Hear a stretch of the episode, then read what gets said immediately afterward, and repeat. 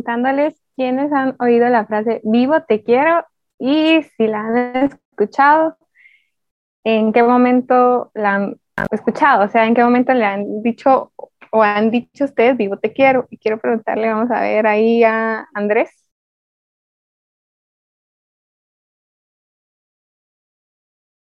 Pues sí, lo he escuchado muchas veces, o sea, usualmente uno lo dice cuando, digamos, a alguien como que yo viniera y, o que yo, o que, digamos, Byron dijo, mira, quiero que, que me consigas esto y esto y esto para mañana y me dice, vivo, te quiero, es como que quiero que estés atento, que estés listo y no sé, no sé cómo más explicarlo. Está bien. ¿Tú, amor? Cuando se va, no vivo, te- bueno, también aplica cuando uno, cuando, cuando alguien se va metiendo, tú vas en tu carril y alguien se te quiere meter, vivo pues padre, hombre, o vivo te quiero, entonces ahí aplica. Gracias. Yo también la he escuchado mucho y más ahorita en estos días.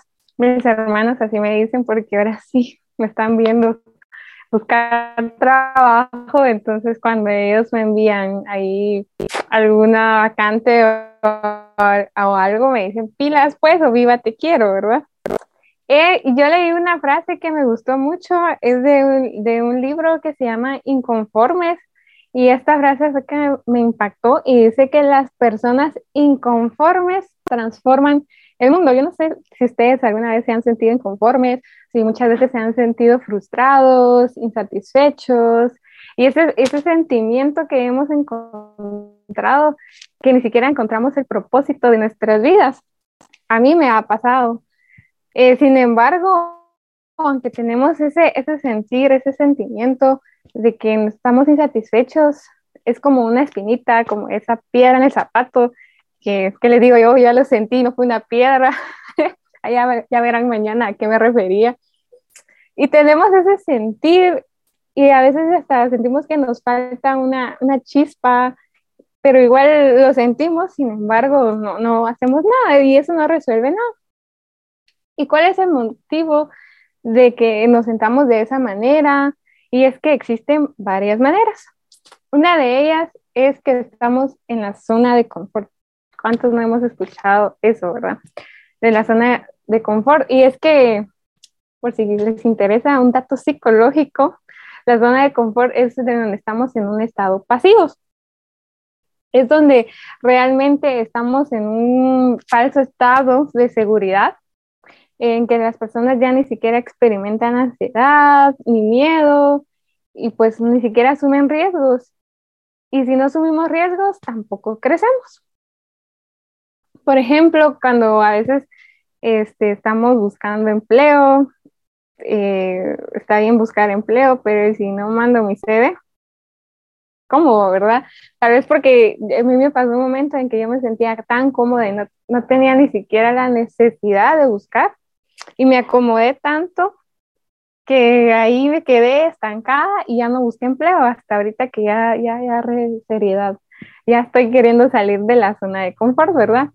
Estar en, un, en nuestra zona segura nos limita muchas veces a nuestros planes y a los planes que Dios tiene para nosotros.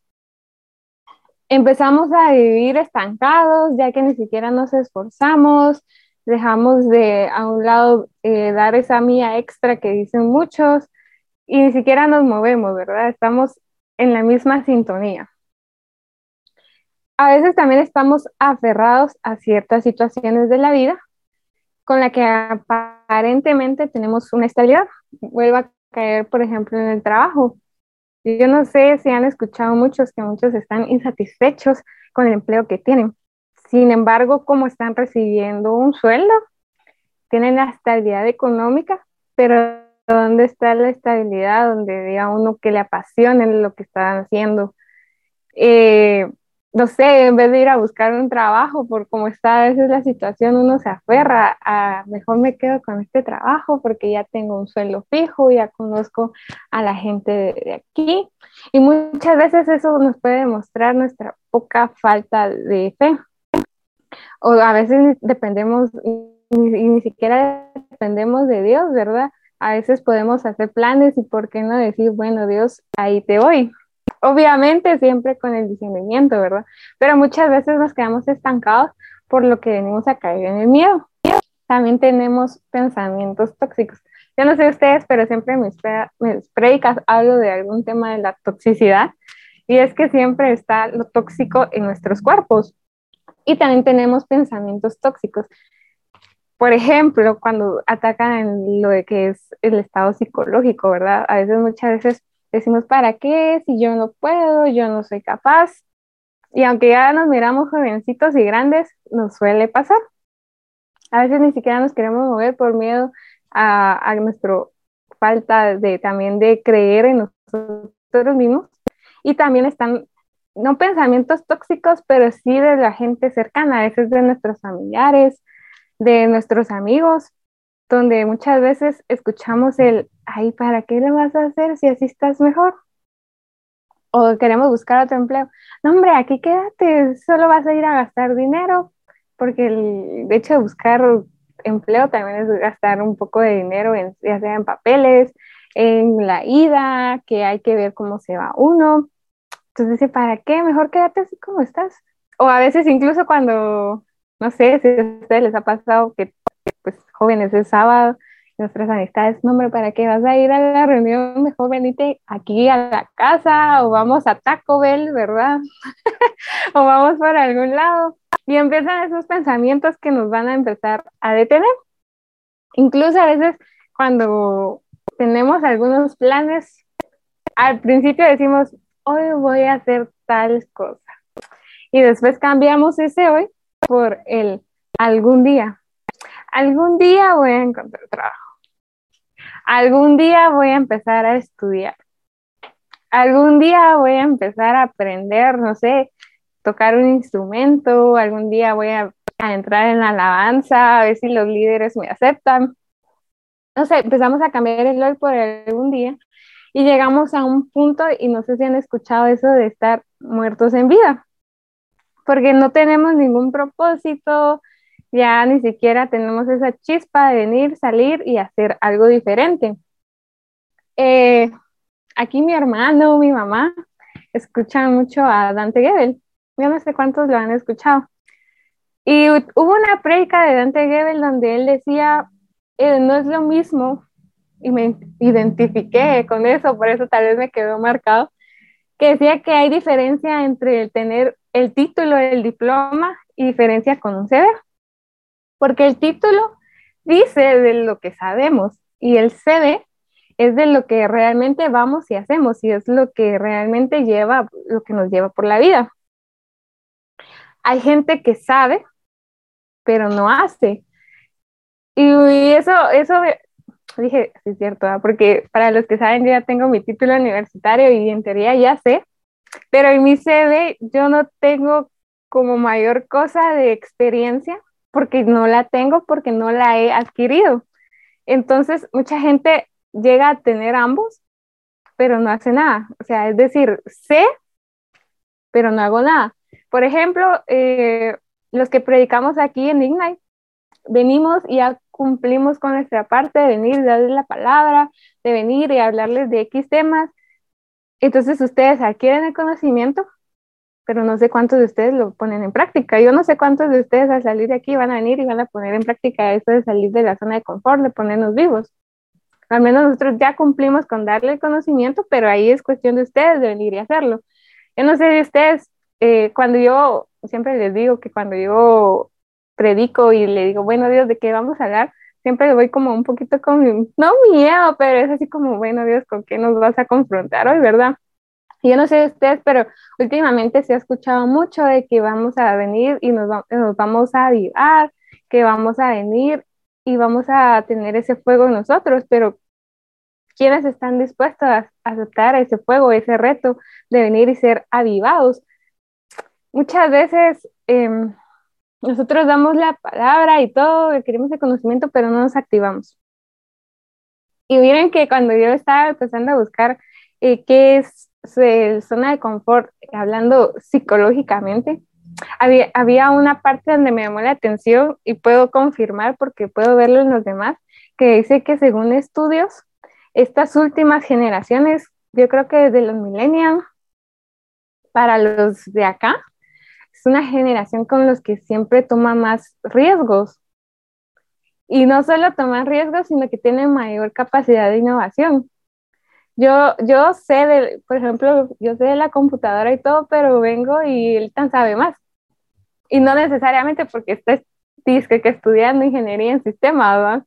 Y todavía mi, mi prima Sofía sabe más todavía. Entonces, también tiene que ver con los riesgos, ¿verdad? Yo no sé cuántos, esto de ahorita de la pandemia, cuántos empezaron su emprendimiento y si, ustedes se dan cuenta no son tan grandes los que han empezado el emprendimiento. Miren que la idea de empezar a hacer en vivo, saber de quién fue, pero últimamente ahora es lo de, esa es la moda de hoy, va. Yo se los cuento porque al menos yo veo vivos, no es que compre, pero me entretienen. Así que no sé, de quién fue la idea, de quién vino y no, y bueno, no podemos salir, enseñemos los productos y a la larga quizás también fue mejor para ellos porque ya no vienen y tienen que adquirir un local. Quizás algunos tienen, pero otros desde su casa empiezan a hacer el en vivo, todavía tienen tiempo para estar con la familia, no sé. es, así que les quiero decir que es tiempo de accionar, tiempo de accionar en varias áreas de nuestra vida, ya sea en lo espiritual, ya sea en un trabajo, en los estudios, en, no sé, si quisieran aprender algún deporte, eh, hasta en lo social. Y les quiero leer un versículo, ya que vi que sí saben de la Biblia. Es segunda de Timoteo 1.7. Yo se los voy a leer en lenguaje actual y dice, por eso te recomiendo que no dejes de usar esa capacidad especial que Dios te dio cuando puse mis manos sobre tu cabeza, porque el Espíritu de Dios no nos hace cobardes, al contrario, nos da el poder para armar a los demás y nos fortalece para que podamos vivir una vida una buena vida cristiana. Por si tienen tiempo de leerlo, eh, ahí habla de que no tenemos que tener vergüenza, hasta nos dice que no nos, Dios no nos dio un espíritu de cobardía, así que es momento de empezar a entrar en acción, de empezar y tomar riesgos, y siempre hay que ir con el discernimiento de Dios. Es decir, no solo venir y, como dirían, muchas veces dice, si tu amigo se tira de un puente, vos también vas. Depende, tengo el equipo para tirarme por él, ¿va? Entonces, así que eh, no solo vayamos y tirémonos al vacío, sino que también vayamos con las herramientas necesarias. Cuando Dios nos llama a hacer algo, y yo sé que todos tienen un llamado, no nos, nos llama no para hacer algo cotidiano, nos llama para hacer algo extraordinario. Pero sin embargo, cuando Él nos llama, siempre nos equipa antes, siempre nos equipa con lo necesario la vida siempre es un avanzar, marcar un, eh, un, camino, aprendamos a confiar más en Dios, que, y muchas veces no lo hacemos por miedo al fracaso. Yo creo que ahí es donde viene la palabra sin miedo al éxito. ¿Cuántos no hemos usado esa, esa frase sin miedo al éxito? Tal vez chisteando o, o no, pero es así, a veces tenemos muchas veces de fracasar, pero no, sin embargo de los fracasos aprendemos de los errores siempre nos van a, enseñar. Un ejemplo es que yo nunca había ido, miren, pues ¿cómo es la vida? Yo nunca había ido a entrevistas, más sin embargo a mí me tocó hacer entrevistas. Pero ahora, que como les digo, ahora sí agarré seriedad, formalidad, vine y empecé a ir a entrevistas. Bueno, solo he ido a dos, ¿verdad? Pero en la primera entrevista me hicieron unas preguntas que yo así como nunca las había pensado y así como me deja pensarlas, ¿verdad? generalmente hay preguntas similares en las entrevistas. Entonces ya cuando fui a esta segunda entrevista me acordé de lo que algunas preguntas que me hicieron en la primera, entonces ahí ya tenía rápido mi respuesta, hasta mejorada tenía, porque uno aprende hasta a venderse más en las entrevistas. Y eso que solo llevo dos. Entonces, la, quizás mi primera entrevista no me fue tan bien, pero ahí me enseñó a más o menos saber como qué preguntas le tiran a uno, saberse ya así como sentarme y decir, bueno, en estas preguntas no supe qué responder, voy a investigar ahora en TikTok, en Instagram, cuánta no hay de, de cómo responder en la entrevista tal y tal, ¿verdad? es momento de accionar, pero también de venir y ponerlo en práctica. También escuché un, un, podcast que decía que no era lo mismo hacer que practicar.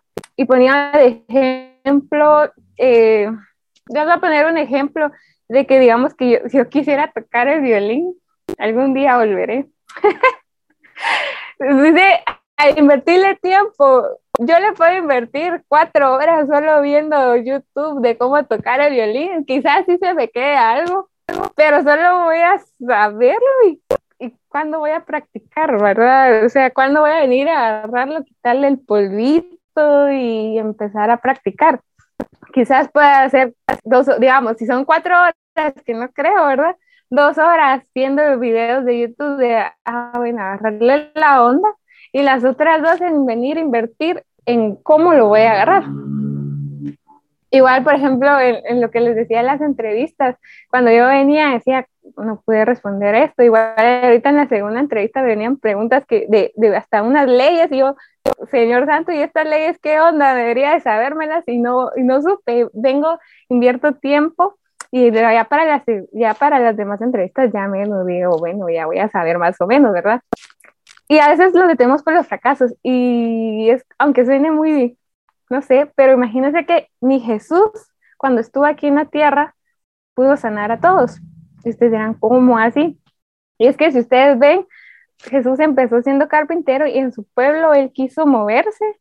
Sin embargo, por la gente que tenía ahí, que tenían poca fe, no los pudo sanar. Entonces vino Jesús y salió y empezó a buscar nuevos lugares y ahora que no conocemos por esos milagros sobrenaturales, fue a ciertos lados, ya ah, ni siquiera necesitaba carta de presentación Jesús, sino que ya todos sabían, ya sabemos que Él fue el que murió por nuestros pecados. Tenemos que salir de esa zona de confort.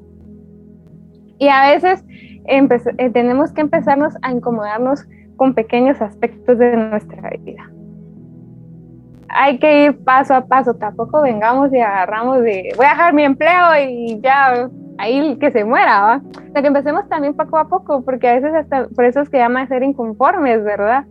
No sé si alguna vez quisieran cambiar su estilo de, de, de vestirse, algún estilo de cabello, ya probé, me gustó, ahora ya voy ya saliendo a otra etapa, a ver qué, a dónde me dirige la vida.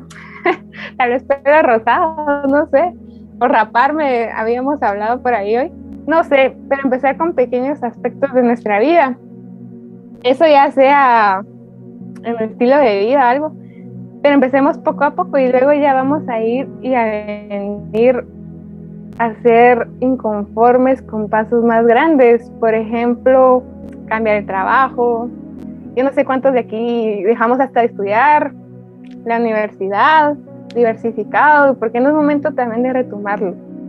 O incluso de perdonar a alguien.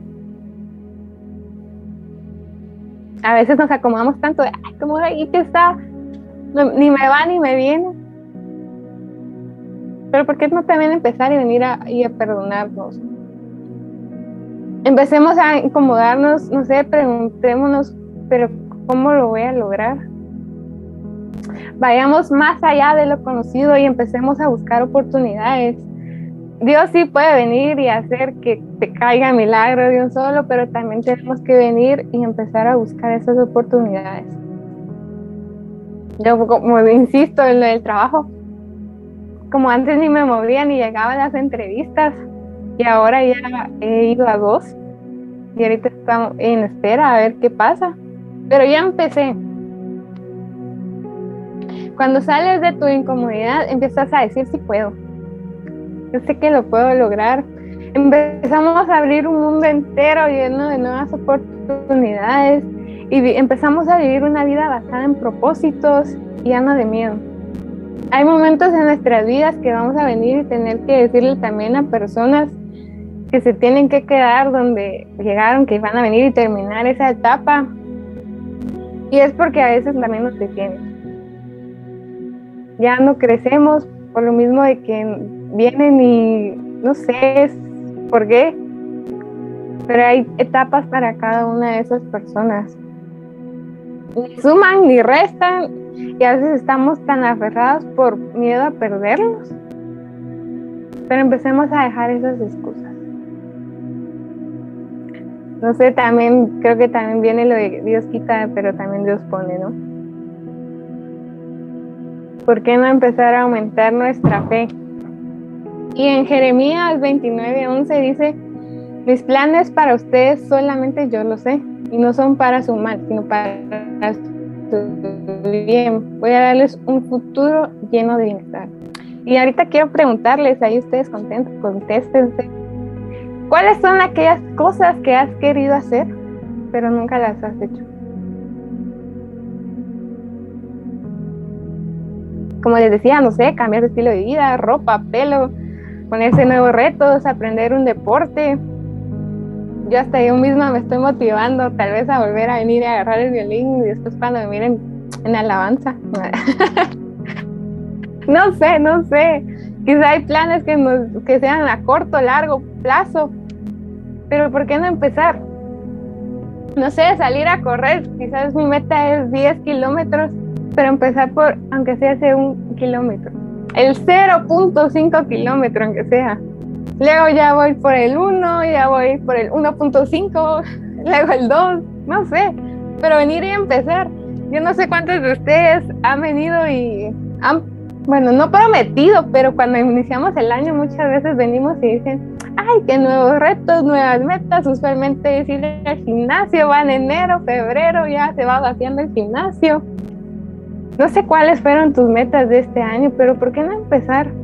Todavía tenemos septiembre, agosto, octubre, mejor mes, noviembre, diciembre.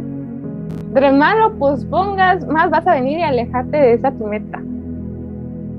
Empecemos ya, no sé, escríbelos. Y si te pregunto, y si ahora te pregunto, ¿y por qué no lo has hecho? ¿Por qué no has venido y has empezado? ¿Qué te detiene? Pero no solo vengas y escribas, es que porque no tengo dinero. Ajá, ponlo, pero dime también cuáles pueden ser las siguientes soluciones. Con el paso del tiempo te vas a ir dando cuenta que sí puedes lograrlo. Incluso esos retos vienen y te abren eso de que no sabías que tenías esa capacidad de venir y hacerlo. Yo ahorita estoy ayudando a mi tía a, unas cosas y me ha pedido cosas que sí he visto cómo se hacen, pero digo, ok, las voy a hacer, vengo y empiezo. Y cuando miro todo así como, ay, sí salió. Empecemos a hacer estos retos, intenta las cosas y verás que realmente eres capaz y que luego se te va a ir quitando el miedo y esa ansiedad de ahí ya vas a ir como todo un profesional. Quítense que aquí les voy. Mientras más lo hagamos, más cómodos nos vamos a ir sintiendo en hacer cosas diferentes. Dios quiere hacer una obra contigo, pero también Dios quiere hacer una obra para alguien más a través de ti. No sé si estás dispuesta a tomarlo. Porque Dios puede escoger a muchos y hay muchos pero también tú eres el elegido. Así que piénsalo si tú quieres venir y tomar ese reto.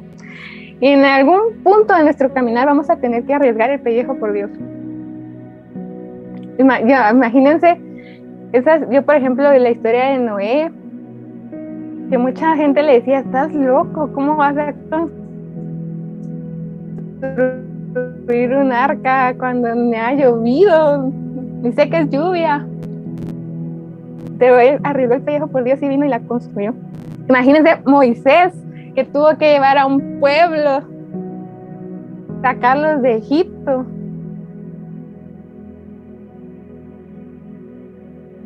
Que como que si alguien nos dijera, bueno, vengan y nos vayamos de la antigua. No sé. ¿Cuántos de ustedes están dispuestos a arriesgar el pellejo. A veces quizás, por ejemplo, también Moisés decía, ¿y cómo voy a dirigir yo todo un pueblo que tenía una discapacidad tartamudeada?